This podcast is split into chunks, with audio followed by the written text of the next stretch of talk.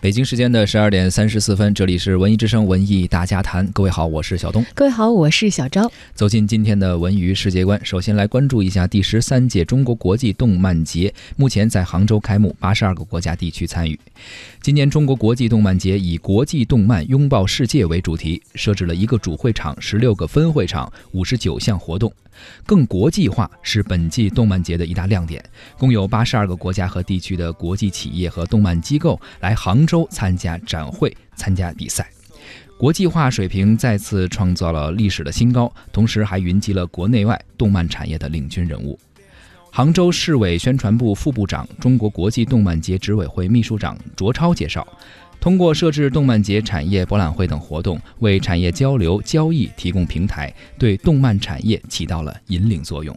第十三届中国国际动漫节昨天在杭州开幕，八十二个国家地区参与。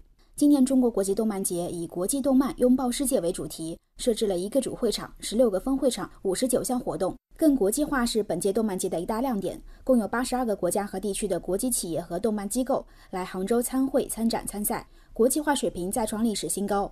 同时还云集了国内外动漫产业的领军人物。杭州市委宣传部副部长、中国国际动漫节执委会秘书长卓超介绍。